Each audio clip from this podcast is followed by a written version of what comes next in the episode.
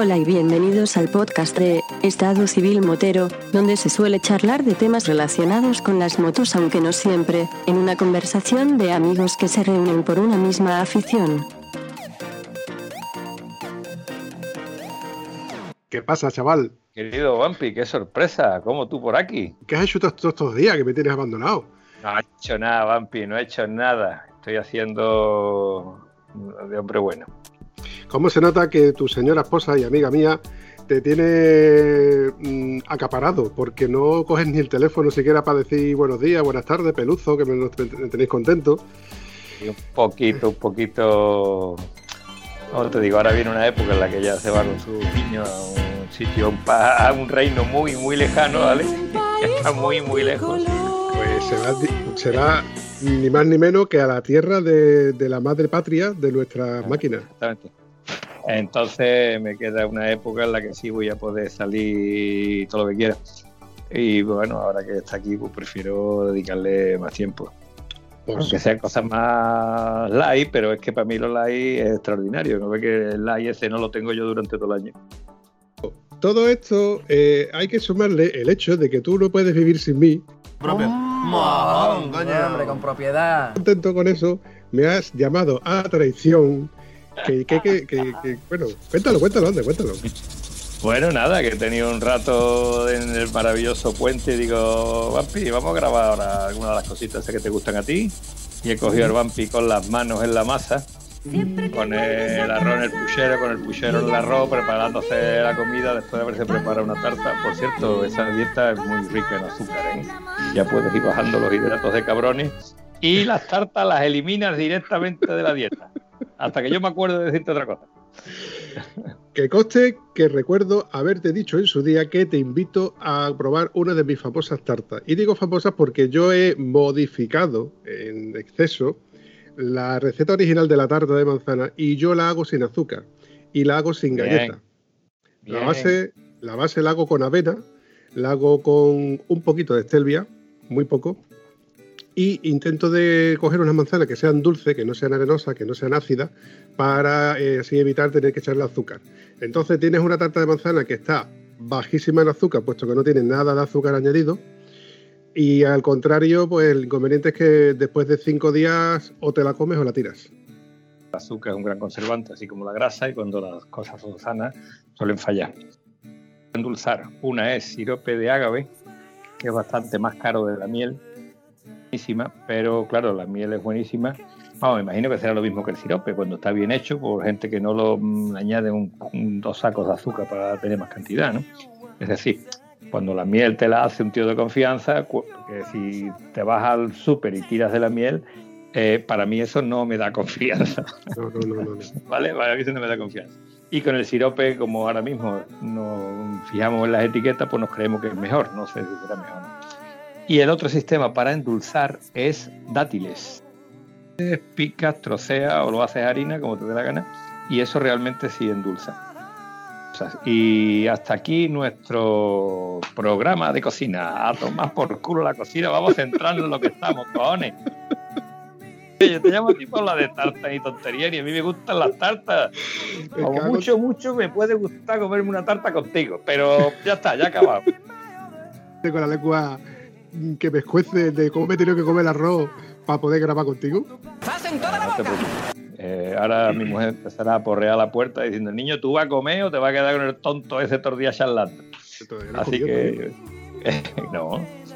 estoy de vacaciones, ¿vale? Estoy de vacaciones.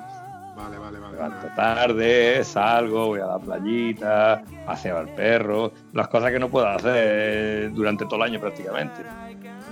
No vaya a ser que nos confíen dentro de dos semanas, como quien dice, porque según he escuchado, he escuchado, que yo no leo las noticias, pero según he escuchado, a los madrileños los van a confinar de aquí a nada. Vamos a ver, ¿qué importa? Tengo perro. No importa que nos confinen. Bueno, cuéntame en el Instagram, Civil Motero, en la cual la gente está con un poquito de moscas diciéndome, preguntándome qué casco que he puesto yo en la foto. Casco aero de carbono en la foto. Pues Pues el cuéntame, casco cuéntame. era de, era, era de un tal Rafa que se lo compró para vacilar, vaciló, le dio dos vueltas a la manzana, lo volvió a meter en la caja y dice, Yo para qué me he comprado esto, Dios mío. y nada, me puse de acuerdo con el, mi amigo Rafa, que antes de, de esta tesitura no era amigo mío, ni lo conocía ni nada. Fui a su pueblo y allí hicimos el trato y vine con el casco en el coche, porque aquel día paseando con mi niña, entonces no, no salió la ruta motera. Y nada, tengo un casco Airot de carbono, modelo Commander, que ahora estoy buscando. Voy a decir un intercomunicador del año chimpún que tengo allí, que no tiene ni piña afuera siquiera. Sirve para comunicarme con otros intercomunicadores, porque me imagino que habrá problemas de compatibilidad. Pero si no lo hay, le dejo puesto eso, puesto ese intercomunicador y así mato dos pájaros de un tiro. Tengo intercomunicador y los maravillosos medios de seguridad que pasan no te van a ver intercomunicador en el casco y menos van a decir nada. Que tiene cojones ¿eh? que se fije el tío que tú llevas un intercomunicador en el casco para multarte y no se haya fijado que está toda la cuneta llena de chinos. Señor, dame paciencia. ¿Eh? ¿Tú te das cuenta de eso? ¿Qué habilidad tiene el tío? Que lo hace el, el que se dio cuenta que la vieja Mm, cobraba 100 euros más de, pensión y no se dio cuenta de los 800 y pico millones de Puyol. Tiene que ser un tío que tenga el mismo sentido de la honestidad. Un vídeo de un amigo mío que iba con una máquina de una cargadora de esta de brazo telescópico. O sea, que lo mismo te sube un palé a un primero que te lo sube un tercero, ¿vale? Palé de lo que Manitú. Eh, no es Manitú, vamos, no creo que sea Manitú, porque es verde rabioso y las Manitú son rojos anaranjados, ¿no? Mm. Vale, bueno, pues este iba andando por el, carril de servicio que va de Almonte a la autopista de Bullullos al Monte. Iba andando por el carril de servicio con una góndola delante en la, en la magnitud, o sea, para subir gente a altura distinta, para pintar fachada, lo que sea y iba el tío andando con la máquina por ahí y tenía verdaderas dificultades porque es que no cabía. Máquina que yo creo que mide dos metros de ancha o quizás mida 2,20, no lo sé cuánto es exactamente la medida estándar, pero si eso es un carril de servicio se supone que es para allá y para acá, ¿no? Pues la vegetación lo ha cerrado. Y ahora dice tú, coño, si las carreteras normales, o sea, las carreteras de acceso a una localidad tiene la vegetación en una carretera que no tiene arcén y tiene toda la vegetación metida para adentro, en una carril de servicio que se usa eh, ocasionalmente, eso se cierra. Pero ese pasto que yo estaba viendo estaba verde. A veces amarillé y le cae una colilla, diremos, Corcholis, ¿qué pasó? Mira, te voy a contar una cosa con conocimientos de causa porque yo he trabajado en dos conservaciones de carretera. Una en la Huelva, en la Huelva Sevilla, la 49, que la llevaba Matinsa en aquel, en aquel entonces, mantenimiento de infraestructura, sociedad eh, El nombre es curioso, ¿eh? se llama conservación. Conservación. O sea, para dejarla que se conserve, vamos, que esto no se va a arreglar la puta vida, ¿no?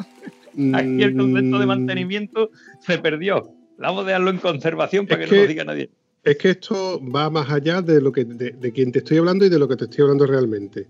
Yo te, he hablado de una marca, perdón, de una empresa que es la que se dedica a la conservación. Ya no existe como tal, ya es otra empresa la que se dedica a aquello. Cuando en aquel entonces esa empresa se dedicaba a eso y yo le trabajaba a esa empresa.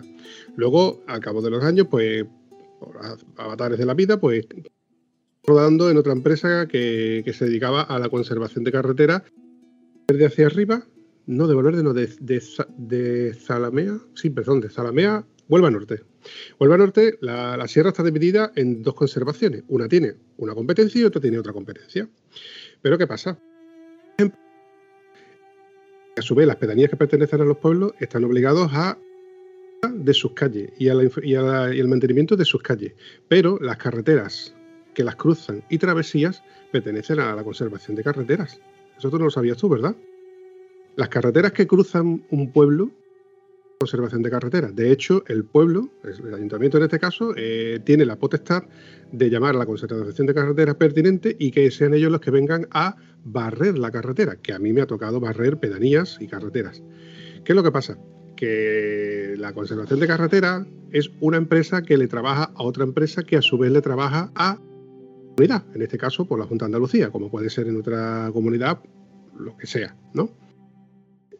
El ayuntamiento quiere que barra esto, ¿vale? Esto tengo yo que pedir un presupuesto a mi competencia y a la vez ellos al ayuntamiento, perdón, a la que quiera llamar y cuando ellos me den el visto bueno y nosotros cobremos, mandamos al equipo para barrer y limpiar.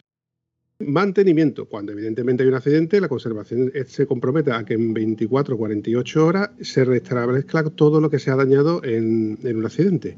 Y de hecho a darle apoyo y servicio a la conservación, a lo que es un, a un accidente, que es por lo que cobran. Me ha pasado de que un accidente, una furgoneta eh, de reparto ha, salido fuera, no ha habido daños colaterales ninguno, pero han tenido que, que llamar a de carreteras para encargarse de, de lo que es la todo lo, la parafernalia de que viene la grúa, de que señalizan la carretera, la Guardia Civil toma notas, etcétera. El chico de la furgoneta hospitalizado, la furgoneta se la ha llevado la grúa, sin mayores con- consecuencias, pero a la observación de carretera de noche, de madrugada, les ha tocado limpiar todo aquello y toda la zona y dejarlo bien. Incluso al día siguiente, cuando ya se, hizo de día, pues tocó terminar de limpiar toda la mercancía que se había esparcido y que estaba por ahí. ¿Qué pasó? Que toda esa mercancía la tenía que recoger el propietario del vehículo. Y con eso te digo yo, como en tu coche, por ejemplo, si se te cae los Compass D se han quedado ahí fuera, si en ese accidente se percata de que tú eras el que estaba en el coche, a ti te va a caer una multa por no haber recogido todos y cada uno de los accesorios y cosas que tú llevaras en, el coche. Y a este chico le cayó una soberana multa. Un, un tío que se llevó por delante una caravana en la carretera de, Almo- de Almonte Mata las Cañas. No sé cómo, el tío destrozó la caravana. Me imagino que se coló cuando no debía, no vio que estaba la caravana enganchada detrás del coche y se quedó la caravana con el eje y poco más, ¿no? O sea, la caravana entera destrozada. Entonces se corta la carretera, se quita esto, había víctima, no había víctima. Y ahora tú te tienes que bajar del coche y por una escoba y un cogedor y recoger todos los enseres que tenía tu caravana, porque si no te multan a ti. Exactamente. Entonces los coches vienen muy mal equipados. Tendríamos que traer pala y un remorquito para recoger las cosas. Así es. Sí, me quedo pasmado, porque segura, porque vamos, me está diciendo que el, al final algo yo te decía con el tema del mosqueo del incendio, que la culpa la tengo yo, ¿no? En si yo modo- tengo el accidente, la culpa la tengo yo de que mi coche haya soltado mercancía. Mira, vamos a partir de la base de que vivimos que está todo legislado. Y cuando digo todo, me vengo a referir a que tú, al cambiar el faro de tu moto, tienes que pasar primero por un taller que te certifique que lo has cambiado para después irte a la ITV, certificar de que el taller te lo ha cambiado y así homologarlo. Y aún así, cuando vuelvas a quitarle el faro para vender tu moto con el faro original y luego venderlo aparte, o que el dueño de tu moto, no, de tu nueva, o sea, de nuevo dueño, eh, no quiera ponerle el faro auxiliar, le quiera poner el faro original, aún así tiene que volver a pasarle la ETV, certificar original y aún así para poder certificar eso tiene que volver a pasar un taller que certifique que ellos han instalado el faro. Esto te lo he dicho. Hablando, básicamente es el concepto tragapanes, ¿no? Hay que mantener todos los parásitos del mundo por el que está abajo. Sí, sí. Hay que salir más en la moto, tío, de verdad. Porque Sí. esto nada más que sirve para ponerse de mal humor. Sí, sí, sí. Cuando sales con la moto, por lo menos se te va pasando. Voy a poner un ejemplo, un ejemplo más y con esto ya zanjamos un poco más el tema de las jurisdicciones y demás. Porque es que hay cosas que son totalmente incongruentes y con esto mm, me, hierve la sangre igual que, te hierve a ti, pero lo que pasa es que no queremos entrar en política. Copas y cuando terminamos de, en el bar de copas me toca a mí barrer el suelo. Y, digo, y el dueño me dice, me da coraje que tengas que limpiar todo el suelo porque yo estoy pagando al ayuntamiento un servicio de limpieza, pero es que si yo no limpio el suelo, mañana viene el tío y me multa. Y digo, entonces es totalmente incongruente. Estás pagando por un servicio. Si tú no barres tu, tu entrada, tu, la zona ocupada, te multan. Es, es que lo cogemos con pinza. Y vol- vol- vol- volviendo, al, tem- volviendo al tema de, de- de lo de la furgoneta, es que, o sea, yo me voy, yo que soy el único conductor de la furgoneta de reparto, y luego tengo que venir a recoger todo lo- todos los desperfectos de la furgoneta o que, o que se, han, caído, cuando re- te- realmente es la cosa que se encargan de, de- de dejar toda la carretera bien, pero claro. De hecho, yo como trabajador de la conservación de carretera, en la A49, porque la A49, a ser autopista, los accidentes son de mayor alcance, más, más velocidad, eh, los destrozos son más grandes. Lo primero que se le pide al, al propietario son los datos, si hay que llamar a alguien, y el seguro. Y el seguro es el que se hace cargo de todos y cada uno de los desperfectos de que esas ocasiones de la autopista, empezando por las que están por medio, que se llaman adelfas, que te la cobran a un pastizal. Te la cobran un pastizal porque, claro, la conservación te dice que las adelfas cuando las has montado costaba un dinero el, tiempo que ha estado ahí en esa, eh, creciendo durante esos años, más luego el mantenimiento. Al cabo, la pescadilla que se muerde la cola. Y esto en un país donde está todo legislado, donde tenemos una ITV, donde tenemos que. ¡Ojo! ojo, Yo primero que estoy a favor de una ITV. Porque una ITV me dice a mí que con un Land Rover que nada más que lo coge los fines de semana, lleva los faros arreglados, lleva sus frenos orientados, etcétera, etcétera, etcétera. Pero es que hay cosas que dices tú, es que te estás pasando, macho, que esto, que esto no es un coche tuneado. Te estás pasando siete pueblos. ¿Vale? Y- La ITV a mí, de verdad, para mí es una lotería barra decepción. Cada dos años tú tengas que pagar 50 pavos. Lo mismo que te dice el mecánico cuando te cambia el aceite, que yo, esta rueda hay que cambiar los rodamientos. Me dijo mi prima que tú pones un enganche a un coche, el tío del coche te pone el enganche, certifica, sella, pum, te mete el sobre ahí, la factura esa del enganche que te ha puesto en el taller es la ITV del taller. Cuando el tío te, te para la policía y dice, "Bobe, ¿y este enganche qué? Mire usted, me lo ha puesto fulano. Certificación de mecánico, te la ya está. Pero aquí yo creo que están buscando chiringuito tras chiringuito para sacar esto. Pero te voy a decir una cosa, no me gustan los derroteros que lleva este podcast. Vamos para hablar de mi libro, Porque yo he venido aquí a hablar de mi libro. para sentirme a gusto con mi libro, cojones. No para hablar de la mierda que tenemos que aguantarnos sí o sí. La mía es estrenarlo mañana. ¿Te apunta o no te apunta? Ya Con toca la gran, dolor, con gran dolor de mi corazón siento tener que decirte, Antonio, que no voy a poder acompañarte por dos razones de peso. La primera es que la tarta que tú has visto que yo estoy haciendo va destinada a una barbacoa de que me han invitado, a la cual evidentemente no, no puedo negarme, puesto que son íntimos, íntimos amigos míos, me han ayudado mucho en sus días, mis ratos buenos y en mis ratos malos. Y para no ir con las manos vacías, porque no me han dejado ir ni siquiera con pagando, poniendo dinero o llevando algo, pues voy a llevarles la tarta, que es lo menos que se me ocurre. A lo segundo que te iba a decir es que mm, yo hace unos días quedé con un amigo mío, al cual hacía tiempo, tiempo que no salíamos juntos, y me dice, Vampi, tengo que hacerle kilómetros a la moto porque tengo que pasarle la ITV, etcétera. Y la cubierta tengo que gastársela. Bueno, vamos a hacerle, vamos a hacer unos 200, 300 kilómetros, incluyendo pistas. Digo, Ya me ha liado, ya me ha liado, ya me ha liado. y resultó de que este amigo es como tú, pero peor. Y sabes ya por qué te lo digo, ¿no? Estoy, Pues no sé, no sé. estoy recordando el, el día de, de- de- de en tu día. Vamos a arrearnos por aquí, vamos a arrearnos por allí. Y saliste para 10 minutos y tardaste 5 horas, ¿no? ¿Tú has visto el vídeo que yo te he mandado? El del tren. El del tren. Sí, sí, sí, bonito. Pues ese tren, yo no sabía que existía ni siquiera una carretera que pasaba por ahí. Y esa carretera, teóricamente, es la antigua Nacional 435. Que este amigo, cuando escuche el podcast, me ¿No dirá. es la carretera que va a Encina Sola? "Mm, ¿Se puede no entrenar de Encina Sola? Decirte, pero terminamos cruzando, terminamos llegando al límite provincia de Badajoz y luego bajamos por otro lado con pistas y demás. A ver, pero es una carretera que está destruida ya de Sí, Sí, con sí, menos mantenimiento que las normales, te quiero decir. No, no, manten- no- no menos mantenimiento. Yo te Cero. digo ahí que Pero cierto. como las normales, coño, como las normales. Se queda la carretera ahí, se van Esta- saliendo más chinos, le van saliendo más. Coño, lo que vienen haciendo ahora las carreteras normales. Esta es la típica carretera que te obliga a ir de pie sobre los estribos de la moto.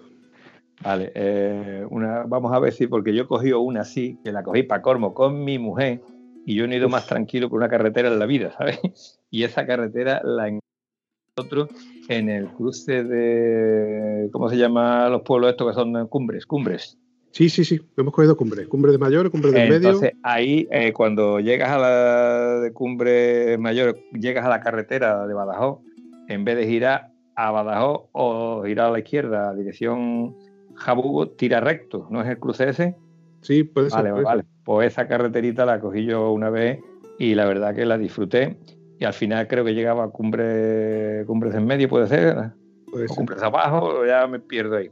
Que ya de ahí va, llegaba a Encina Sola, ese fue el recorrido que hicimos. Pero la verdad Yo- que la carretera, para jugarse el tipo y rápido, y genial esa carretera. Tiene... Porque te encuentras chino, carretera partida, vegetación, eh, guardarraíles que ya se estaban, pero ya no están, algún puente por allí muy feo. Sí, sí, Sí, el sí, futuro sí. de nuestras carreteras, Vampi, el futuro de nuestras carreteras. No, hombre, estas carreteras eh, evidentemente están mm, totalmente abandonadas de la mano de Dios. Lo que, lo que no me explico es cómo no están cerradas, porque cualquier persona que navegue por ahí con su vehículo corre el peligro de que tenga un accidente, porque la Las de carreteras no están cerradas porque se utilizan como carriles o como caminos para llegar a distintas fincas. Digo que no está esa carretera cerrada porque otra esto, ahí no hay nada. Pero, pero desde el punto de vista de la circulación es un atraco a- al que vaya circulando por ahí. Aún así, Antonio, yo pienso de que esto mm, casi que sería denunciable, porque si yo estoy en una finca y resulta que hay un accidente, un incendio, y tiene que, tiene que venir una ambulancia, o me tienen que socorrer, o tiene que llegar un camión de bomberos, y no puede, no puede coger una curva con, una- con cierta seguridad o frenar con cierta seguridad, porque hay la carretera es que está destrozada, la carretera es que A ver, mira, vamos a ver, Vampi, Vampi, Vampi, pero este, por favor, ¿cómo que denunciable? Aquí no es denunciable nada. A ver, ¿dónde está el parque de bomberos de Doñana? ¿Dónde está el parque de bomberos de Doñana? en el monte, en. Cabezudos. Ah, no, en Cabezudos, Cabezudos. ¿De acuerdo? Vale, pues cada vez que un coche de bomberos tenga que atravesar las carreteras, ya sea dirección Mazagón, dirección Almonte, dirección Bonares, Rociana, tienes una carretera que tiene 400, mm, ¿cómo se llama esto para reducir la velocidad? Lo- las bandas sonoras, No, banda sonora no. Eh, tiene un, un paso de cebra en medio del campo resaltos, ¿no? un resalto, un resalto en medio del campo, algunos, algunos que si vas con la moto lo coges bien porque te lo saltas directamente a la velocidad que tú vas, te pones de pie y te salta eso por una rampita de nada, con una trail, ojo. Pero lo- hay otros que son los resaltos estos que son eh, de goma estos estándar que te cruzan la carretera, en dos o en tres, que tú vas con el coche y dices blom, blom, blom, blom, blom, vale. Esto se llama carretera ecológica de lógica la tacharía y la dejaría en eco. la de eco la tacharía también, porque si tú vas con un coche, cada vez que vas llegando al resalto este, frenas, ¿vale? Pasas el resalto y aceleras otra vez. Con lo cual, en una carretera que tú con el coche irías 70, 80 a punta de gas, pues tienes que frenar y acelerar, con lo cual el- la emisión de, de gases del coche es superior, lógicamente. No va a ser la misma emisión de gases cuando tú vas con el coche lanzado a 70, 80, que estás tocando el acelerador, que cuando tienes que frenar, reducir dos, tres marchas y volver a acelerar y volver a poner el coche otra vez 70, 80, hasta que vuelvas otra vez a frenar, vuelves otra vez a acelerar.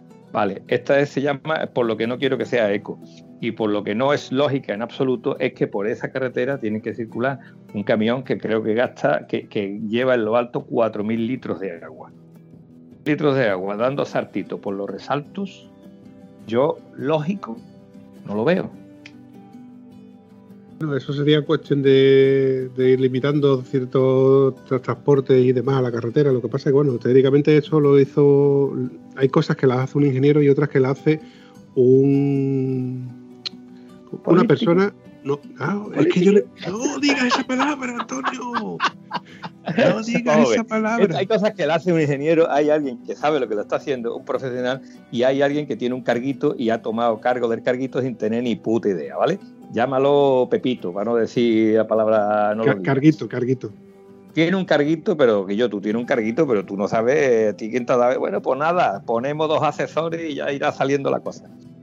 Habla contigo de estas cosas porque no nos llevan a ninguna parte. Porque yo he venido aquí a hablar de mi libro. Probar mi casco, coño. Que a ver, que conste de que esto no está. Nunca, nunca lo, planificamos, lo, premeditamos. Esto es- está saliendo como está saliendo. Si esto es una cosa que. Bueno, que eh, va- vamos de una cosa a otra y de una cosa pues seguimos con la otra. Eh, lo que te iba diciendo es que cogí esta carretera y cogimos ca- carriles para coger de pedanías a pedanía y la verdad es que me lo pasé genial y yo creo que tú hubieras también disfrutado de lo lindo. El- no me gustó, por ejemplo, que yo ya contaba con ello, de que al correr por carriles con esta época del año que ha no ha llovido, no se puede contabilizar como que ha llovido, pues yo navegaba al lado de mi compañero y la verdad es que era bonito. Parale- en, en paralelo. Claro, en paralelo. eh, no exactamente a, pero tienes que adaptar la velocidad que a carreteras más estrechas. Ahí. Ahí, ahí voy. Claro, mm, con cierta seguridad con la cual no, me, no navegábamos los dos exactamente el uno paralelos al otro, sino que a lo mejor él iba por delante, pero yo iba en esa zona que es un punto muerto en el, en el espejo retrovisor, pero que no importa Perfecto. porque, los porque los dos vamos de pie sobre los Lo estribos. por lo cual lo estás sintiendo, está al lado. Claro, él me estaba escuchando y aparte, a lo mejor cuando ve- veíamos una curva me dejo venir, me pongo casi por detrás por si en la curva vemos aparecer alguien y en la recta, pues para evitar la polvadera que me estaba yo comiendo, pues me pongo a su lado, eh, donde la- el polvo de la rueda delantera, pues casi que ya me coge a mí en los pies un poco más, más, atrás. Eh, claro, los dos llevamos un ritmo muy bonito y la verdad es que es bonito navegar eh, con un compañero así, que vas tú cogiendo las curvas, que vamos los dos. Y me recordaba mucho cuando voy contigo en moto, porque la seguridad con la que tú vas con una persona que sabes cómo navega, cómo frena, cómo controla, que a la hora de, por ejemplo, cuando enlazamos luego carreteras para, para abajo, porque es que esto es lo que venía toda esta conversación. Bueno, me engañó, no me engañó, que coste. Me, vamos a hacer una ruta. Lío, te li- él te lió, él te lió. eh, me lió- no, bueno, nos liamos.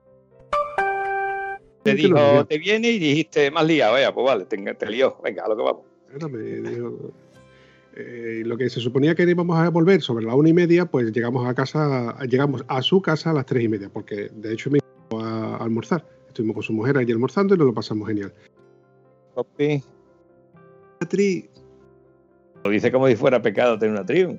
No, pero es que tú sabes que en el grupo de los peluzos hay mucho pique con las BMW y las Tri. A la realidad son tonterías. Si no coge la BMW, va a coger la Triumph. Tiene una BMW y una Yamaha y la cual más limpia. ¿eh? No vamos a decir eh, que, que es el Piti porque no quiere que le digan el nombre en antena, ¿de acuerdo? Pero ¿para qué quiere dos motos y no coge una? Yo, pa- paparruche, que era un paparruche. En fin. No, de, de- de Bueno, el resultado te, una- que faltes igual- porque llegar dos horas más tarde me parece fatal, tío. no, el hecho, Hubiera pasado eso, conmigo hubiera llegado al día siguiente. Ahora vas y lo cascas. casi. Además que ya, ya, ya nos ha pasado. Pero claro, yo, conta- yo contabilizaba, mi moto estaba, mi moto cuando yo salí de casa está en los 89.500 kilómetros. Yo calculaba, si vamos a hacer 200, 300, me quedan kilómetros para yo el sábado tenía planificado ir a Villa Martín a ver la prueba puntuable del campeonato para el París-Dakar, ¿no? Que se celebra ahora primeros de año. Que lo que se iban a hacer, unos 200 kilómetros, se convirtieron en casi 400. Entonces, cuando yo ya he regresado a casa, me quedan 150 kilómetros para hacerle la revisión de los 90.000 kilómetros. A todo ¿Cuál es esto, el problema? ¿Cuál es el problema? no hay, no hay problema. No hay problema porque si yo me paso 100 o 200 kilómetros de la revisión, la moto no le va a afectar, no, no- se va a enterar. No, es, no, me va, no, no me va a reñir luego como diciendo, oye, que viene Como- oliendo a Como si le haces la revisión 500 kilómetros antes, tampoco te va a pasar nada. Claro, O sea que Lo que- problema no hay, aquí hay soluciones. Venga, continúe. bueno, no es el problema, pero sí es un motivo de causa para sumarle al hecho de la que con la barbacoa, además de, los, de la kilometrada, voy a ir contigo mañana a darme una vueltecita. Y que coste que tenía intención mañana de, de esos 150 kilómetros gastarlos en, en Tavira, un, un sitio por aquí cerquita. Vamos, calcular los 150 kilómetros. A mi mecánico y le digo, oye, que el lunes voy a llevarte la moto. Me dice, no, el lunes no, el lunes festivo. El lunes fiesta sagrada. Sí, Y el martes tengo trabajo. Y el miércoles también. Y el jueves también. Y yo los viernes no cojo trabajo porque yo los sábados y los domingos no, de, no trabajo. Así que no quiero que, no quiero que ninguna moto se quede en el taller el fin de semana por si le pasa algo. Pero una pregunta, tú lo que vas a hacer es cambiar el aceite, ¿no? Tienes que hacerle alguna cosa más. Eh, depende. 89.000, vamos, tiene 90.000 kilómetros que va a hacer. Tengo en el oído, en el oído cojo que tengo, porque tengo un oído cojo, tengo un traqueteo de válvulas. Con otro amigo mío, José, que si, eh, algún día me escuchas, pues ya sabes que te, que te he nombrado, el cual le comenté, oye José, cuando tu moto le toca el reglaje de válvula y me dice, vamos a ver, tu moto te hace extraño, te hace algo, no arranca bien o te falla, digo, no me hace nada, pero está ese sonido, dice, no le hagas el reglaje de válvula, hazlo, alárgaselo hasta los 100.000. Si tú ves que antes te hace algún fallo o te va fallando, pues ¿Tú no has entonces- arreglado las válvulas? ¿No has hecho reglaje antes? no, Eh, Es lo mismo, eh, hacerlo hay que hacerlo, ¿vale? Y ahí sí es conveniente, eh, a ver, te iba a decir un tío PC, un reglaje de válvula no es lo más complicado del mundo, pero nuestras maravillosas motos llevan unos, iba a decir som- sombreretes, eran como unas monedas, ¿de acuerdo? Pero nuestra moto no lleva monedas, lleva unas semiesferas. Ujú. Entonces tienes que tener el kit de reglaje de válvula para hacerlo. reglas de válvula, cero. No sé cuánto vale el ki este. Lo que sí te digo que tuve, una vez que la reglas de válvula, yo, mi moto se la he hecho dos veces en la vida.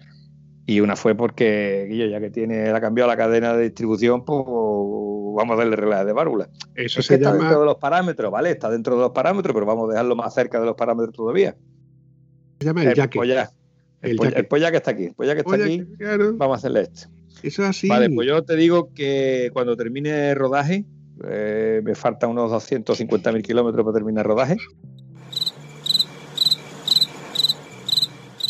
Eh, le voy a hacer un pollaque integral. Eso lo prometí que lo iba a hacer con 250, pero ya lo voy a dejar para los 500, ¿vale? Y el pollaque es cambiarle rodamiento, segmento y hacer, hacerle el motor nuevo. Y entonces, ya que llegamos a los 500, pues voy a coger el chasis y se lo voy a pintar de rojo rabioso bonito, porque el chasis de nuestra moto es mono. Entonces, una vez que me meta en abrir el moto entero, pues vamos a abrir moto entero, moto entero y le vamos a hacer toda la movida esa. Porque hay un detallito de las motos nuestras que no lo sabe nadie que no haya visto el- la foto del- de la tercera biela. ¿Conoce usted la tercera biela? Vale, una biela de un eje de balance que lleva ahí abajo y resulta ser que esa biela lleva, no va a montar en rodamiento, va a montar en un casquillo. ¿Cómo te ha quedado? Vale, pues ese casquillo se va desgastando y cuando tú arreas a la moto de verdad, es decir, en la frecuencia, en la franja de revoluciones donde nosotros no nos movemos, es decir, de 6.000 revoluciones para arriba, la moto hace un crrr. Y yo decía, crrr, ¿quién es? Claro, como yo la moto la pongo ahí, eh, excepcionalmente alguna vez sube mi moto de 6.000 vueltas, ese es ni más ni menos que esa vibración que te produce ese eje de la tercera biela, que va encasquillado en vez de enrodamientado. Entonces, esa, esa es la idea que yo tuve en un principio de, bueno, pues este se lo quitamos y dice, bueno, se lo va a quitar, eh, eso va a abrir el motor. Y la moto en aquella fecha tenía 140, 160 mil kilómetros, le va a abrir y no le va a cambiar segmento, le va a abrir y no le va a hacer eso. Sí, sí, pues déjalo cerrado y ya hablamos más para adelante. Lo que viene a ser un pollaque. Eh, exactamente. Entonces vamos a hacer todos los pollaques juntos. Y bueno, se hará cuando corresponda. Eh, si no nos confinan, pues a lo mejor en un añito tengo yo hecho los 250.000 kilómetros. ¡Ah! Los 500.000, los 500.000. pero ya Eso es soñar despierto. Parece que tiene más tiempo y más dinero de lo que yo tengo en, en grandes proporciones. Pues para bien o para mal, tienes el tiempo que necesitas y el dinero que, que también necesitas. Ni más ni menos. ¿Sí o no? Sí, cierto es. ¿Qué Tienes más. Pues, Tienes. Salgo menos, salgo menos, voy más cerca. Ya está. Pero es que, es que, Antonio, las cosas no hay que mirarlas así. Las cosas hay que mirarlas de la manera, eh, con la, con- de la manera en la que vienen. Ahora tienes más tiempo del que tenemos muchos de los pelusos para disfrutar de la moto. Es cierto y verdad, pero hay que decir una cosa, porque este tema creo que no lo hemos hablado aquí. Eh, con los pelusos he discutido muchísimas veces porque yo, yo vamos a ir a tal sitio. No, porque no sé qué. No, salimos el sábado por la mañana. Me hicieron hacer una rider saliendo el sábado por la mañana. Yo, tío, la rider es para salir el viernes de madrugada. No, es que yo no puedo perder un día de trabajo. Vamos a ver, chaval, que no puedes perder un día de trabajo si el dueño de la empresa eres tú tú tienes gente que están trabajando, tú le dices que yo, mm, tú te encargas esto, tú te encargas esto, que yo no voy hasta aquí hoy. Y no pasa absolutamente nada porque cuando estas criaturas humanas se van de, de curso, se llevan una semana haciendo un curso y en esa semana el negocio no se, no se hunde. Yo lo aprendí tristemente porque yo era igual, me he llevado 25 años en mi negocio abriéndolo y cerrándolo yo personalmente y de buena primera me dicen que tengo un lunar, que el lunar es un melanoma, o como dice mi amigo Vampi, un melanoma, para, lo que, para quien no lo sepa, no es ni más ni menos que un cáncer de piel, que sale como un lunarito, que tú estás viendo que está más grande, que tiene escamas, que se ve raro, y a mí me quita el lunar y me dice, bueno, tío, esto es cáncer de piel. Y en ese momento yo repaso a los amigos míos que han tenido cáncer de piel y digo, pues aquí no hay ninguno todos se fueron, ¿vale? He tenido tres amigos que han tenido cáncer de piel y aquí no queda ninguno. Entonces, eso es una bofetada que te pega la vida muy importante. Encima me voy a operar el melanoma, que yo creía que va a durar dos días, y bueno, pues dos días pues dejo a mi hijo en el gimnasio, mi hijo era chico, ¿no? Dejo a mi hijo en el gimnasio y ya está, yo dos días estoy aquí. Pero me tuvieron una semana en el hospital porque había una inflamación, porque había tal. Pijadas que bueno, pijadas totales porque afortunadamente todo quedó en el susto, ¿no? Pero cuando a ti te dicen susto o muerte, el culo se te cierra, ¿eh? Tú te quedas muy cagado. Y se a ver, mm, tenía 43 tacos. Estaba fuerte como un toro, entrenando para acá, para allá. Digo, y ahora me muero yo, ya está, tío. ¿Y qué es lo que he hecho? Está 25 años aquí al pie del cañón. Digo, ya, ya. Entonces yo me muero ahora y mi hijo o mi eh, querido ayuntamiento me pondrá una placa muy grande diciendo aquí está un trabajador que en vez de disfrutar trabajó como un gilipollas hasta que el cáncer se lo llevó. Que para qué coño te van a poner una placa y te la ponen a ti, ¿qué coño te importa? En el, remoto supuesto de que alguien ponga una placa de que trabajabas como un cabrón, ¿para qué la quiere? Resultado que a partir de entonces yo digo que mi negocio, yo no me puedo ir un mes por ahí de vacaciones no puedo hacerlo, ni tengo dinero ni tiempo. Pero escaparme un viernes, yo voy a intentarlo, ¿vale? Y si el viernes en vez de llegar el domingo llego el lunes por la mañana, pues ojalá me perdone. Y si gano menos, pues gano menos. Pero si el cáncer en vez de ser un susto es muerte, entonces gano mucho menos, ¿no? Y tanto.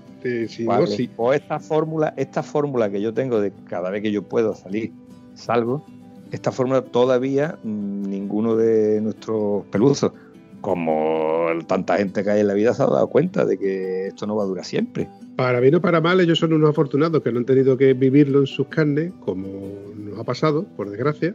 Por otro lado, pues mira, ellos viven con su. Ellos, bueno, ellos no. Que, cada uno vivimos con nuestra pequeña historia, ¿no? con nuestros pequeños quehaceres, con nuestra familia, nuestros trabajos, nuestros quehaceres. Eh, tú en este caso eres el envidiado porque tienes más tiempo o puedes disponer del tiempo para poder salir con la moto y sales todo lo que tú puedes salir con ella, que con eso tenemos mucho, tenemos la envidia sana. Otros pues viven para trabajar, no trabajan para vivir, viven para trabajar. Se puede hacer lo que uno quiera hacer. Ahora, otra cosa que tú trabajas en una empresa en la que tú no eres tu jefe y tú no puedes decir el viernes no vengo. Pero si tú eres tu jefe, vamos a ver, yo tengo clarísimo, yo me fui al Camino Santiago con mi hija después de tres años queriendo ir sin poder ir y me fue en una época en la que yo tenía poco trabajo, o trabajo de masaje, trenos personales, eh, que la cosa estaba muy flojita, ¿vale? Pero es que la cosa flojita, yo estoy perdiendo un dinero, no estoy trabajando en una empresa, yo estoy trabajando en mi negocio y si en mi negocio yo soy el que mete el dinero y no entra dinero, pues mala suerte. Entonces yo cuando yo me voy 10 días con mi niña Camino Santiago, yo tengo que hacer cálculo muy simple el dinero que yo que me entraba ya no me va a entrar. Pero el dinero de los gastos del negocio, ese dinero sí va a salir. Más el dinero del viaje también te va a salir.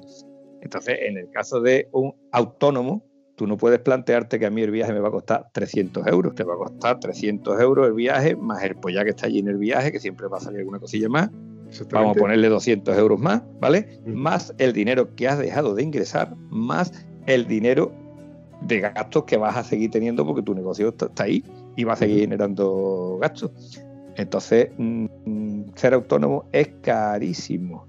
Pero estar muerto es gratis. Ahora vas y lo cascas. Entonces yo prefiero pagar caro a perdérmelo.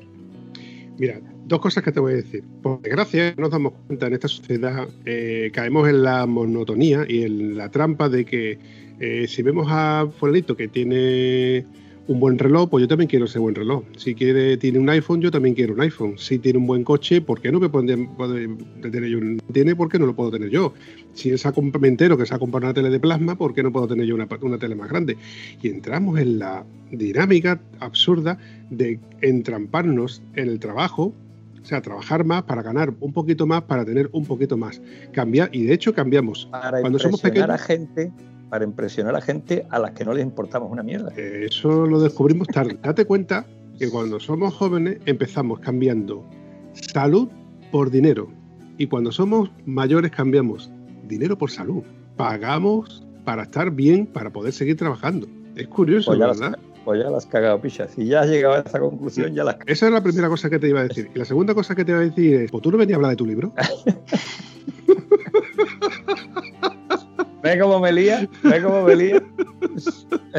Te digo una cosa, eh, uno de los chicos que estoy entrenando este le dio un ictus y bueno, tenía un negocio montado y era lo mismo, trabajar, trabajar, trabajar y, me, yo que a mí me llegaba la policía al, al polígono donde estaba trabajando y dije, que yo, cierra ya. No le decía, tú tienes que cerrar. Y miraba el reloj y, dice, y era las 2 de la mañana, estaba yo ahí trabajando montando aquello. Bueno, pues este hombre le da un ictus y se ha acabado. Se le ha acabado el negocio. El negocio lo ha cerrado, ha vendido, ha vendido material, ha vendido lo que sea. Entonces, ahora mismo su trabajo es la mierda de pensión que le pagan por estar cotizando durante 30 años, le pagan una mierda, y de esa mierda me tiene que pagar a mí para que yo lo entrene, para que yo lo ponga mejor. Afortunadamente, uno de los casos que está cada vez mejor. Pero hay un detalle que saluda a uno con un pedazo de X5 y joder, tío, qué pedazo de coche. Yo lo veo demasiado grande, ¿sí? Pues me debe una roncha. Pasa otro con un pedazo de Ranger Rover que te caga y me dice, sí, dice, a ver si me paga este también. Dice, mm, el tío no paga, pero tiene un cochazo. Entonces, también habría que romper una lanza a favor de esta gente que han visto que se puede vivir y que ya te pagaré yo a ti si eso, si no es por no, si lo tengo aquí para dártelo, pero no te lo voy a dar hoy.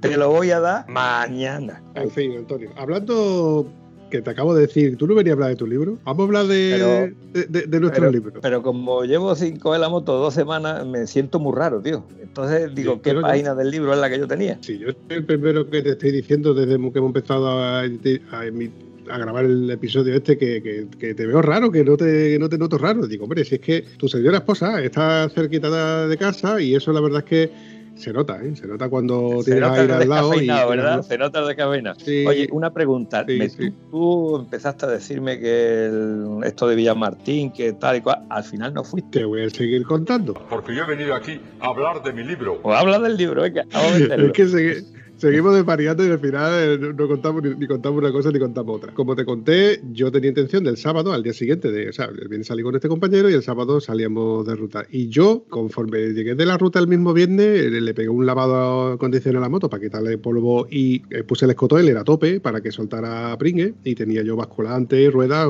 bastante pringado. Con lo cual dejé todo limpito, dejé la moto bien preparada, con sus maletas ya preparadas y me fui al súper y compré pues todo lo habido y por haber para que yo tuviera comida para mí y para mis compañeros. Incluso compré cerveza para los compañeros que quisieran cerveza y yo soy abstemio, yo no bebo. Por aparte, ya había comprado yo el pan, eh, aceituna, patata, pipa, vamos, estar entretenido. Mi cámara, la buena que tengo, la que hace las fotos buenas en, en movimiento, rápida, que es más rápida que el móvil, le cargué las tres baterías, vamos, yo ya tenía todo preparado. Mi silla plegable también la subí arriba a casa para tenerla preparada, la neverita, todo preparado. Pero cuando me pongo en contacto, por, con- pongo en contacto con, con los compañeros de, con los que íbamos a ir, eh, empezamos a cuadrar y resulta de que eh, un comisario de pista había comentado a uno de ellos que había que las pistas, pues, que es lógico, las cerraban a las 8 de la mañana. Y a las 8 Que había que y estar antes de las 8. Claro, había que estar allí antes de las 8. Estamos hablando de, de Cádiz. Cádiz, no sé exactamente, el punto sí lo sabía, pero no, no lo miré. Lo que sí miré es donde habíamos quedado a las 7 de la mañana. Habíamos quedado a las 7 de la mañana en una gasolinera de Montequinto. Yo puse el GPS, el Google Map, desde mi casa a la gasolinera de Montequinto me decía 2 horas 14 minutos. Entonces, si tengo que estar a las 7 de la mañana en la gasolinera de. Montequinto, Tú pues, espera, espera. puesto el Google Maps 2 horas 14 minutos, lo tenías puesto evitando autopistas. No, no, ¿Cómo no, vas a tardar de tu casa a Montequinto 2 horas 14 minutos? yo no voy a pisar autopista porque tengo la rueda que todavía conservo desde Cuenca, la tengo ya mirándome al aire y la vuelta. Entonces, no, quiero- yo no piso autopista, Antonio. Parece que tú no me conoces, churrita. Claro, pues entonces no vas a tardar dos horas. Es que, pues menos mal que no te viniste a Cantabria sin querer pisar autopista. Tendría que haber salido el, eh, el miércoles. Ahí voy. ¿Qué es eso? Mis cuentas eran que si yo tengo que salir a las 5 de la mañana para estar a las 7, me tengo que levantar a las 4. Y estábamos hablando de esto, era las 9 y media de la noche. Digo, señores, pues me voy acostando ya. Yo estaba un pelín cansado de que el día anterior ya habíamos hecho 400 kilómetros de pista y carretera. Se lo comenté a ellos, no digo, no me esperéis, no prometo nada. Yo voy a poner el despertador a las 4 de la madrugada. Si me levanto, arranco. Arranco, me visto y salgo. Y eso fue lo que pasó. Que me desperté a las 4, me despertó a las 4 de la madrugada el despertador y me, incorporé, pero con la, firme, con la misma manera que me incorporé, digo, me voy a acostar. Me voy a acostar porque creo que no me merece la pena. Aunque luego tú llegues, te sientas, como decía uno de ellos. Luego, si luego te vas a sentar y no, no, no más que vas a estar así sentado con la cámara de fotos, digo, sí, sí, si yo Digo, si yo todo tengo todo preparado, si yo soy el primero que quiere ir, si ya te digo que tengo una foto que te lo puedo enseñar, la cantidad de comida que yo compré para llevarla en la moto, eh, de blister de, de, de chorizo, etcétera. Y preparado para escaparnos bien el ratito que estemos allí. Claro, igual que cuando voy preparado para las acampadas, yo lo tengo todo preparado la noche antes para que no se me olvide nada y si se me olvida algo en un último momento, tenerlo a, mano. Pero yo sopesé pesos del tipo cansancio, kilometrada, la rueda y, los 150 kilómetros que le quedaban a la moto. Que lo hubiera importado, que lo hubiera hecho 200 más. En lugar de 150, que hubiera sido 550. No me hubiera importado. Pero cuando tú sumas y sigues, sopesé y al final me quedé, me quedé, me quedé en casa, descansé, ellos se lo han pasado genial, que yo he visto las fotos que se han pasado genial. el otro compañero que también iba, que iban desde Isla Mayor, el hermano del Israel, también ha ido, que él me enseñó unas fotazas porque él, a él también le gusta mucho el tema de la fotografía y consiguió un sitio muy bueno. Ya es que él también estuvo los dos días antes. Estuvo miércoles y estuvo el sábado. Entonces me enseñó un repertorio de fotografías muy, muy, muy bonita. Me he ido con los dientes largos porque volver a ver una prueba de este tipo donde ves motos de 150.000 euros, mm, coches de... Tropecientos mil. De, de tanta pasta volando, volando literalmente por al lado tuya, es que son cosas que son totalmente impagables. A la vista del acontecimiento, yo creo que he aprovechado el día, he descansado, que es lo que estoy haciendo, y por otro lado, pues yo... Lo que, lo que te digo es que me sorprende que esta gente hablen de que se han hecho 500 kilómetros para ir a Villamartín y volver, cuando realmente lo que han hecho es llegar al punto, está allí haciendo fotos, grabando, lo que sea, y después me imagino que se han venido directos para atrás. Entonces yo no creo que haya 250 kilómetros para allá y para acá, de ida y 250 de vuelta. No, lo sé, no sé cómo han hecho ellos. Porque yo creo, sinceramente, que dada la calidad de los que iban para allá que se habían agrupado, Mm, son más niños de bares que de rutas moteras. Además, a algunos se le escapó, a algunos se le escapó decir, es que la, ¿cómo dijo? Eh, es que Yolanda es más de andar por la moto, es más de que está, de que está parada. Pues he recordado de que tenemos aquí los comentarios del podcast anterior que, bueno, voy a, nombrarlos porque creo que merece la pena, que, si me acuerdo, cuando me acuerdo, voy nombrándolo. Mira, aquí tenemos un tal Troyacho una cosa muy rara que dice, me toca contar zascas, no lo entiendo. Luego vuelvo a nombrar y dice, anecdómetro a 100%, jajaja, me ha gustado lo de la varia. Con la pipa de silicona eso no Ah, lo de la varia, hombre, claro, hombre, que son eso. Dice, con la pipa de silicona eso se solucionaba, pero eran eran caras. Dice, veamos, dos puntos. El LS2 Metro Evo es un casco Adventure modular muy interesante, pero pesa. Y es verdad, yo no te lo llego a mandar, tiene una pintaza muy buena, pero... Sí, pero, pero casualmente lo había visto y había leído al lado el comentario de que pesaba un kilo 300 y yo dije, estás equivocado seguro, si es modular no pesa un kilo 300. Es un error de impresión, eh, espero que sin intención. Sigue contándome cosas. Al trío de Si Rompe que Rompa Claro que me meto con ellos. Me invitaron a grabar. Aún estoy recuperando la vista después de ver a Rafa sin camiseta. Muy buena gente. Y eso me recuerda a un anecdotario que tengo sobre. Porque es que alguien en su día me preguntó, ¿qué es un tieso? Y recordé. Tieso es el que tiene un piso de cuatro habitaciones, monta un aire acondicionado en el comedor porque dice que eso es suficiente para toda la casa. Y luego resulta que te lo ves andando por la casa en camiseta y grabando contigo en camiseta en podcast. Y Rafa es un tieso porque eh, para grabar sin camiseta es que tiene que ser muy tieso, hombre. Dice, yo soy, yo soy Ser Oscuro, la abeja negra del podcast de Dame Rueda, el troll amante de la mecánica que consumen aceite por mezcla, el de las válvulas en cabeza que dan alergia. Yo soy Batman. Nah, es coña, dice, jaja. Bueno, dice, respecto al clean de Aarón, el cabrón me lo enseñó también. Te hace gozar viendo su ligereza, su diseño, la tecnología, el cierre por imán y luego se descojona viendo cómo sufre por atar el tuyo de doble D. El suyo hace clip y ya está abrochado. Los chalecos de Luis y Aarón, los chalecos que estuvimos hablando, eh, los tenían puestos y enchufados mientras nos comíamos unas hamburguesas en Vera. Y dice, son muy flojos estos mañicos, pero unas personas estupendas. 700 kilómetros para compartir una hamburguesa y vuelta para Zaragoza. Eso es todo. Luego tenemos a Rafa, que cuando ha leído esto me dice, a ver cabrones, estoy acabando el anterior y no sé por qué Aquí habláis mucho, si rompe que rompa. Estoy ajustando cuentas cuando lo escuche.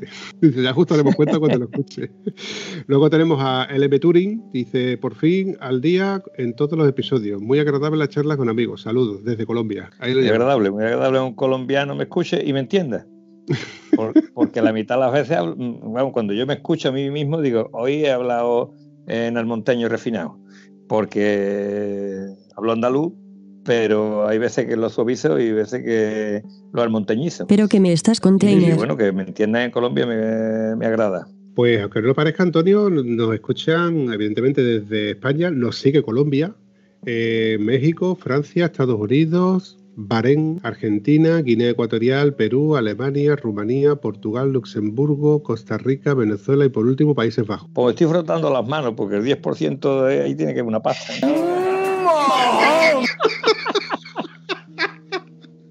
Te tengo dicho que el 10% de nada es nada. Vale, pues te tengo dicho que mi 10% es mi 10%, así que me lo guardas. Yo Y te guardas contaré. el 10% de nada, me lo guardas ahí para lo que haga falta.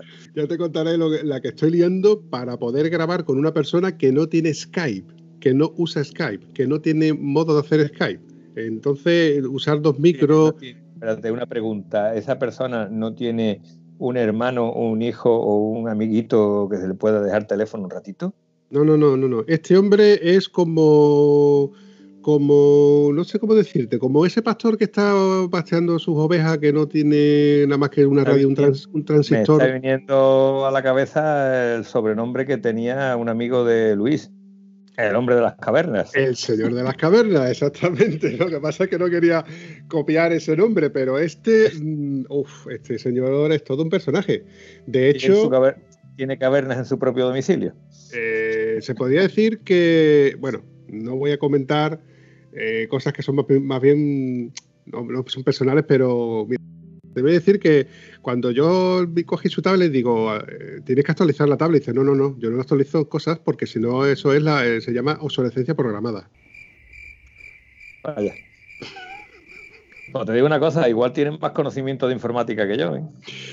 No, mira, él, cuando yo le comenté de que yo tenía un canal, no se lo comenté yo, sino que en el grupo de WhatsApp pues escuchó de que tenía unos podcasts y estaba interesado en escucharme hablar de, de- de lo que yo se supone que, sabe, que sé de moto. Que como yo siempre digo, yo no sé de moto. Yo sé de lo que yo sé de, por bajo mi experiencia y punto. Y yo hablo contigo tú me hablas de tu experiencia con tu moto y con tu historia y con tu viaje y tu casco. Bueno, pues me dijo que como al principio como que me pasaba contigo, Antonio, dice, mándame el primer capítulo. Y le mandé el primer capítulo. Y me dice, mándame el 1 y el 2. Y me le mandé el 1 y el 2. Y después me dijo, mándame el 3, el 4 y el 5. Y ya fue cuando yo le dije, digo, tráete para acá, invítame un café y yo te instalo la aplicación. Y me dice, déjame de instalarme mierdas que yo no quiero Spotify ni publicidad ni no sé qué. Digo, no, hombre, no. Digo, te pasa igual que con Antonio. Spotify ocupa cincuenta y tantos megas y yo te voy a descargar Google Podcast, porque él tiene Android, donde te ocupa pues 13 megas. Vale, vale, venga, se convenció un poco y además se lo organicé de tal manera, dice, pero esto consume, digo, esto no consume, hombre, que esto es, esto es un mechero. bueno, lo cierto es que he reconvertido a este hombre, ha redescubierto los podcasts y la verdad es que está muy, muy contento escuchando podcasts de toda índole, como te pasa a ti. Cierto es. Por eso cuando tú dices, yo no sé mucho de moto, pero tengo amigos que saben. Pues con esto pasa lo mismo. Yo hay temas que no manejo, pero tengo amigos que lo manejan y gracias a eso, pues mira dónde hemos llegado. A grabar podcast y a tener una participación del 10%. ¡Ay! ¡Ay! ¡Ay! ¡Ay! ¡Ay! ¡Que me quedo muerta! ¡Ay! ¡Ay! ¡Ay! ¡Ay! ¿Cómo lo vamos a hacer así? ¡Marichocho! Que esto puede llegar. Yo no sé si Hacienda me va a pillar por aquí o no me va a pillar, tío. Ya estoy sufriendo. Pero ¿qué que te va a pillar, Antonio? Pero ¿qué te va a pillar, Antonio? Si esto, mira, a ver si te voy a pedir yo a ti el 10% de lo que, De lo que llevo gastado. Bueno, como dice esta empresa, eh, como esta empresa no gana un duro, pero tiene gracia. ¿Qué quiere que te diga? Esto es lo que hay. Mira, eh, como yo soy un tieso y lo reconozco y lo volveré a reconocer, eh, no me queda otra, eh, estoy buscando la fórmula que te he comentado para conectar dos micrófonos en el ordenador y creo que ya lo he dado con la tecla, pero existe otra opción que yo no lo conocía, pero gracias a, un- a uno de nuestros oyentes me comentó de que existe una, una interfaz de audio, una especie de mesa de mezcla donde se puede conectar con una serie de cosas que la verdad que es muy moderno, está muy bien y sale por unos 12-15 euros, no es- no es una cosa desorbitada. Pero claro, son cosas AliExpress que llegan al cabo de dos meses. Bueno, de todas formas lo tengo ahí en la cesta, en la lista de la compra, después del cambio de pastillas de freno del coche, a cambio de la revisión. Veremos de la ver si me llega o no me llega. Bueno, te digo una cosa, eh, yo estoy dispuesto a colaborar con el gasto de eso, si te cuesta 10 12 euros y tú ves que no te llega con las pastillas, yo te las compro. Y No, no, yo-. Tiene una aportación, pero claro, eso ya no sería el 10% lo que me corresponde, ya sería el 11% lo que me corresponde. Anda, huevo. A partir de ahora hablaremos del 11%. Me eh, dicho queda. No, pero sí vamos a hablar en su día, el próximo día que yo me acerque por casa, por tu casa y me tome un cafelito contigo, eh, intentaremos de lograr de que en lugar de grabar con el móvil y con los auriculares, pues ya usemos otro sistema en el cual se te escuche con más calidad, con un micrófono baratito, evidentemente, y ya puedas grabar en condiciones, que a lo mejor si te llaman por teléfono o con el móvil, se te corta la llamada y así no corres peligro de, que, de hacer la llamada. Y quién sabe, a lo mejor sales ganando eh, por otro lado. Otro 12%. Venga, seguimos, continuamos para bingo. Y lo bien que te lo está pasando a tu cuerpo, que el cuerpo. Bueno, Guillo, ¿Todavía tienes tú Dime. las botas, las formas, las formas Adventure las tienes todavía? las formas Adventure las tengo. He pensado ponerlas a la venta porque como compré la otra, digo, mira, pongo a la venta la- las Adventure estas. Pero la verdad que es que es una bota que va muy bien, tío. Y sí, es que este amigo mío con el que yo he salido de ruta Tranqui Trail, ruta Tranqui Trail, por las carreteras estas rotas que, que estuvimos mucho tiempo yendo de pie, llevaba esas botas y la verdad es que le, está muy contento con ellas. Y esas mismas botas, hay un famoso youtuber, bueno, famoso, es un youtuber que tiene bastante éxito, que eh, hizo los cuatro puntos cardinales a, a España en una IBR, Yamaha IBR 125, con alforjas incluidas. Iba con su chaqueta de moto, su pantalón de moto y, su, y llevaba esas botas en una IBR 125. Pues Que- iba muy equipado, ¿eh? Sí, sí, iba muy bien equipado, la verdad. De hecho, se cayó. Cayó, tuvo un accidente con la moto, no fue gran cosa, sino que se le fue en una curva y todo esto lo, lo está grabado y está constatado. A ver si encuentro el enlace y te paso el enlace. El chico es, vamos, lo puedes encontrar por Gonzaventura, que tiene cosas hechas porque... He visto, he visto algo de- del chico este. No sé si me lo habías enviado tú o, o me lo tropecé de casualidad. Que el tío No. se ve, vive en su se guisa, se para en el súper, o sea que no es que el tío vaya de hoteles ni de historia, lo va haciendo toda la forma esta. Y tiene su, pues, bueno, no, no iba de tienda de campaña porque el chiquillo es muy legal, pero él tira su saco al suelo y allí duerme y aquí tiramos para adelante, correcto. Hace, hace bivac, exactamente. Sí, sí, sí. Este chico, algo, algo. Este chico empezó con, con las historias suyas, con, se vino desde Francia, creo que estuvo, no, en, en Gran Bretaña creo que estuvo viendo, se vino hasta España en bicicleta, después eh, con una furgoneta del padre, una Volkswagen Calaven, pues bueno, su versión moderna la transformó en, en una camper y se ha recorrido toda España con la camper y ahora lo que estaba haciendo era recorrer los cuatro puntos más extremos de España en, en una 125. Lo hizo antes del, del confinamiento y, bueno, ha editado los vídeos hace poco. Por eso te digo que este tío eh, merece la pena echarle un vistacito porque tiene ciertas ideas curiosas. ¿eh? Estoy de acuerdo, estoy de acuerdo contigo. Yo lo que sí te digo que jamás hubiera elegido una 125 para hacer semejante ruta. Claro, Vale. pero ahí, ahí está el, el kit de la cuestión. Él lo dice en, uno de los vídeos, dice, evidentemente yo lo podía haber hecho con una moto mejor y lo hubiera hecho mejor, me hubiera salido mejor. Yo ten- eh, pero es que es la moto con la, la moto que tenía, igual que la furgoneta era la furgoneta que tenía, que era la de los padres. Entonces él dice, yo, es que, como diciendo, esto se puede hacer de, de muchas maneras. Bueno, chicos, me ha encantado charlar contigo, pero ahora soy yo el que dice, bueno, pues vamos a ir cortando. Con gran dolor de mi corazón.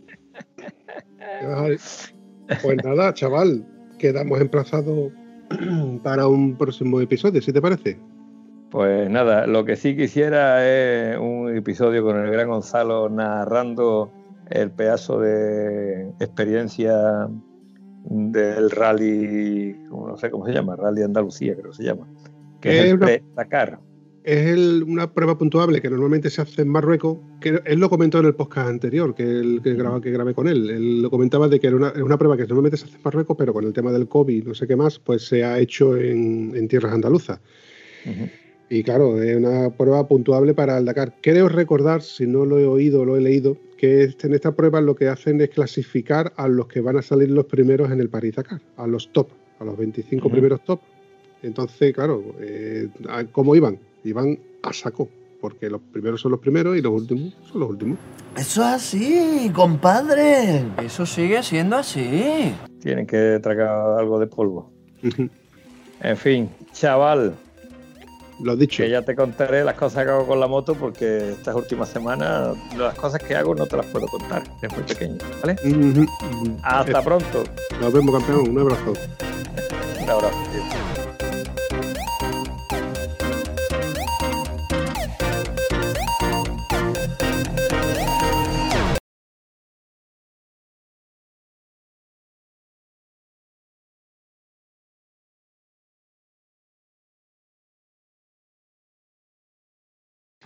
Ay, me tienes contento. Chaval, cuéntame. No, no, no, no, no, no, No, no, no, no, no conviertas esto en tu. No te dueñes de esto, por favor, Antonio. ¿Qué pasa con tu rollo? Yo te he dicho que te voy a pasar la cuota y es el 10%, así que ya agárrate. Y te vuelvo a decir que el 10% de nada es nada. Vamos, Vale, pero es mi, pero es mi 10%, ¿vale? mira, como dijo mi amigo Jack el Destripador, vamos por partes.